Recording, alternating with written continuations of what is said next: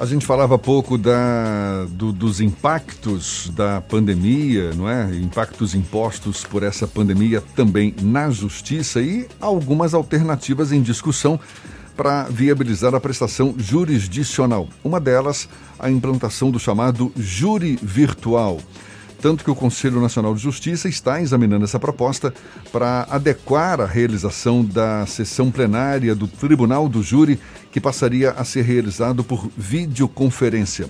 É sobre esse assunto que a gente conversa agora com o professor de Direito Processual Penal da Universidade Federal da Bahia, também mestre e doutor em Direito pela UFBA, membro da Academia de Letras Jurídicas da Bahia, o advogado criminalista César Faria está nos ouvindo agora. Seja bem-vindo. Bom dia, doutor César. Bom dia, Jefferson. Qual... É, bom, dia, bom dia, ouvintes.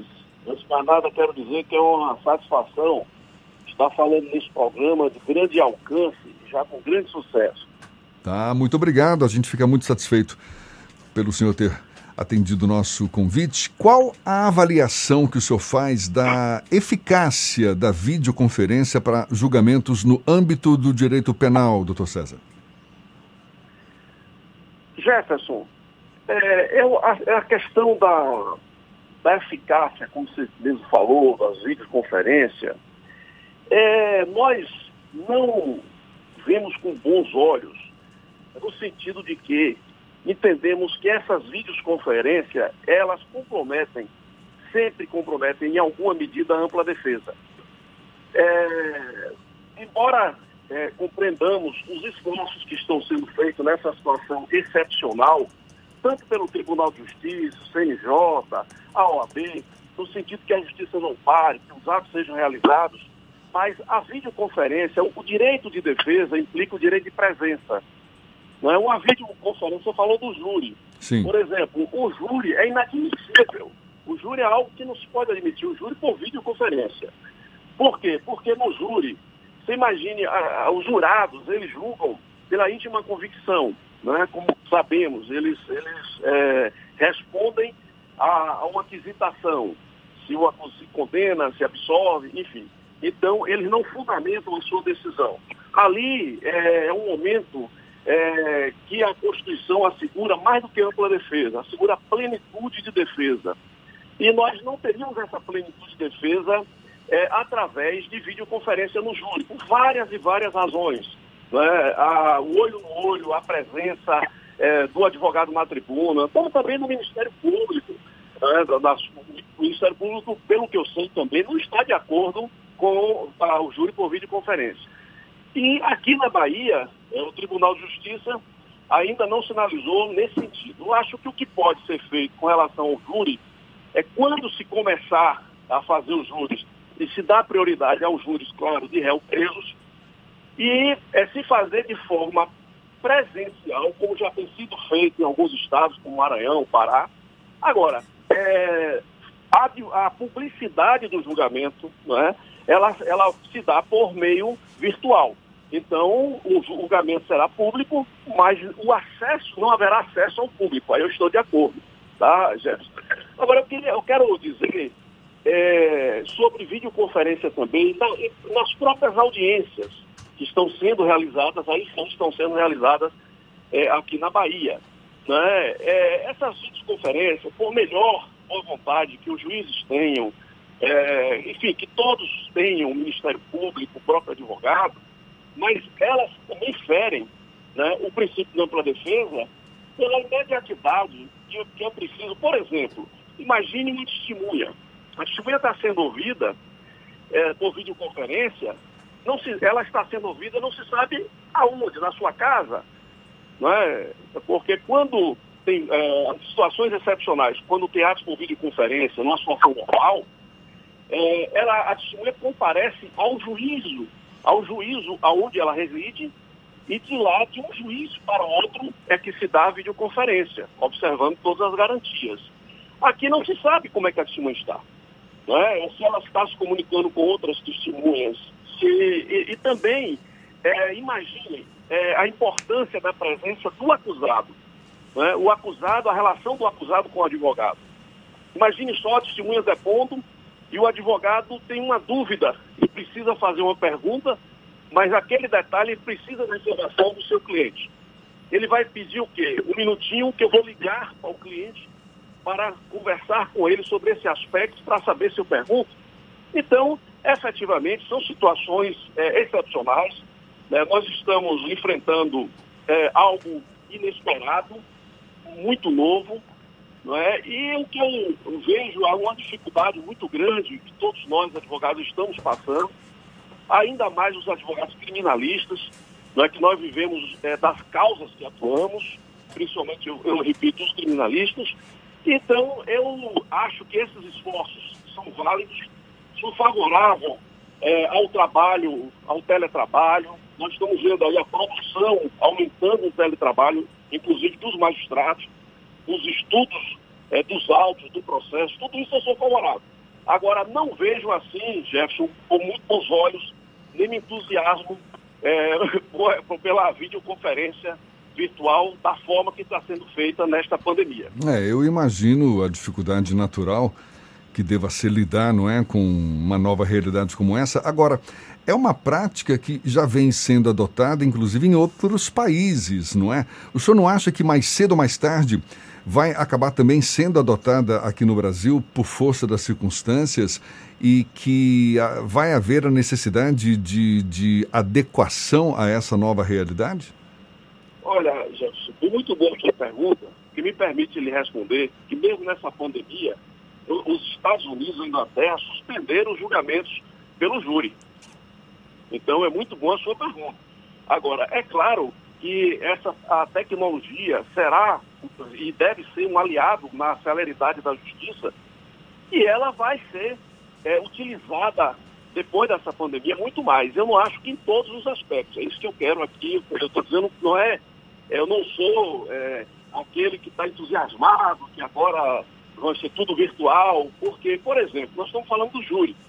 Mas eu quero chamar a atenção para um aspecto que está sendo até é, objeto de é, até críticas e situações, eu diria, pitorescas que têm acontecido aí em vídeo, em julgamentos, sustentação oral. A sustentação oral, em qualquer processo, mas sobretudo no processo criminal, você precisa chamar atenção para detalhes. processo criminal, os fatos são muito importantes, como você coloca os fatos. Então, como, como o juiz examina esses fatos. Então, veja, é, é, muito importante a sustentação oral, quer seja no Tribunal de Justiça da Bahia, no TRF, lá em Brasília, que nós, atuamos na Justiça Federal aqui, recorremos para o TRF. Eu acho que às vezes se esquecem disso. E nos tribunais superiores. Então, nada substitui é o olho no olho essa sustentação ser presencial né? e também o contato do advogado com o seu julgador. Eu falo contato, a entrega dos memoriais. Esse contato é muito importante. Até quero ressaltar o esforço da OAB e do TJ Bahia nesse sentido. Mas, por enquanto, virtual. Mas através de e-mails, de telefonemas, de telefones, já se pode ter esse contato aqui na Bahia. Mas quero dizer o seguinte, que é, Jefferson, é muito melhor, claro, que você faça, que o advogado faça uma sustentação oral virtual do que não tenha a sustentação oral. Professor... O advogado deve se preparar para essa sustentação oral. Queria só concluir dizendo o seguinte, por exemplo, é um advogado que não pode ir a Brasília, para o TRF mesmo, não falo nem os tribunais superiores. Ele pode hoje fazer sustentação oral é, do seu escritório da sua casa. Então, isso é um ganho, isso é um avanço. Professor, eu ia perguntar se o senhor considera que é possível achar um meio termo entre o excesso de ambiente virtual na justiça e o, o, a realização das audiências apenas no âmbito físico. É possível encontrar um meio termo e um meio termo que o senhor considera ideal, principalmente na área do direito penal, que é a área que o senhor atua? Muito boa sua pergunta. É Fernando que está falando? Isso, isso. Fernando, muito boa sua pergunta. Esse meio termo é o que eu, eu exatamente o que eu acho que seja ideal. Não é? É, por exemplo, mesmo quando os julgamentos voltarem a ser presenciais, é isso que eu quero chamar a atenção aqui. Então imagine um advogado do interior, a Bahia tão extensa, e que ele não tenha condição por isso, ou o seu cliente não tenha condição, e aí nós vemos mais a questão da população pobre, condição de custear a vinda do seu advogado para a capital ou para Brasília. O advogado, mesmo a sessão sendo presencial, pelo que nós estamos utilizando hoje, o advogado não só vai ter direito, como ele vai só requerer e fazer a sustentação é, virtual. E eu não digo mais, Fernando, nós já poderíamos estar fazendo isso. Então, a, a, é, já tínhamos tecnologia para isso. A pandemia, nesse, nesse ponto, ela, é, ela demonstrou, né, diante da necessidade, que nós temos que acelerar né, é, o uso da tecnologia. Eu só é, não sou daqueles que acham, eu sou contra o exagero. Eu acho que você captou bem isso. O equilíbrio, sim. Uma outra questão, o senhor citou alguns casos pitorescos que a gente tem visto nas audiências virtuais, tanto de sustentação oral por parte dos advogados, mas também em situações envolvendo membros do Ministério Público e até magistrados que de alguma forma é, cometem deslizes, vamos tratar dessa forma.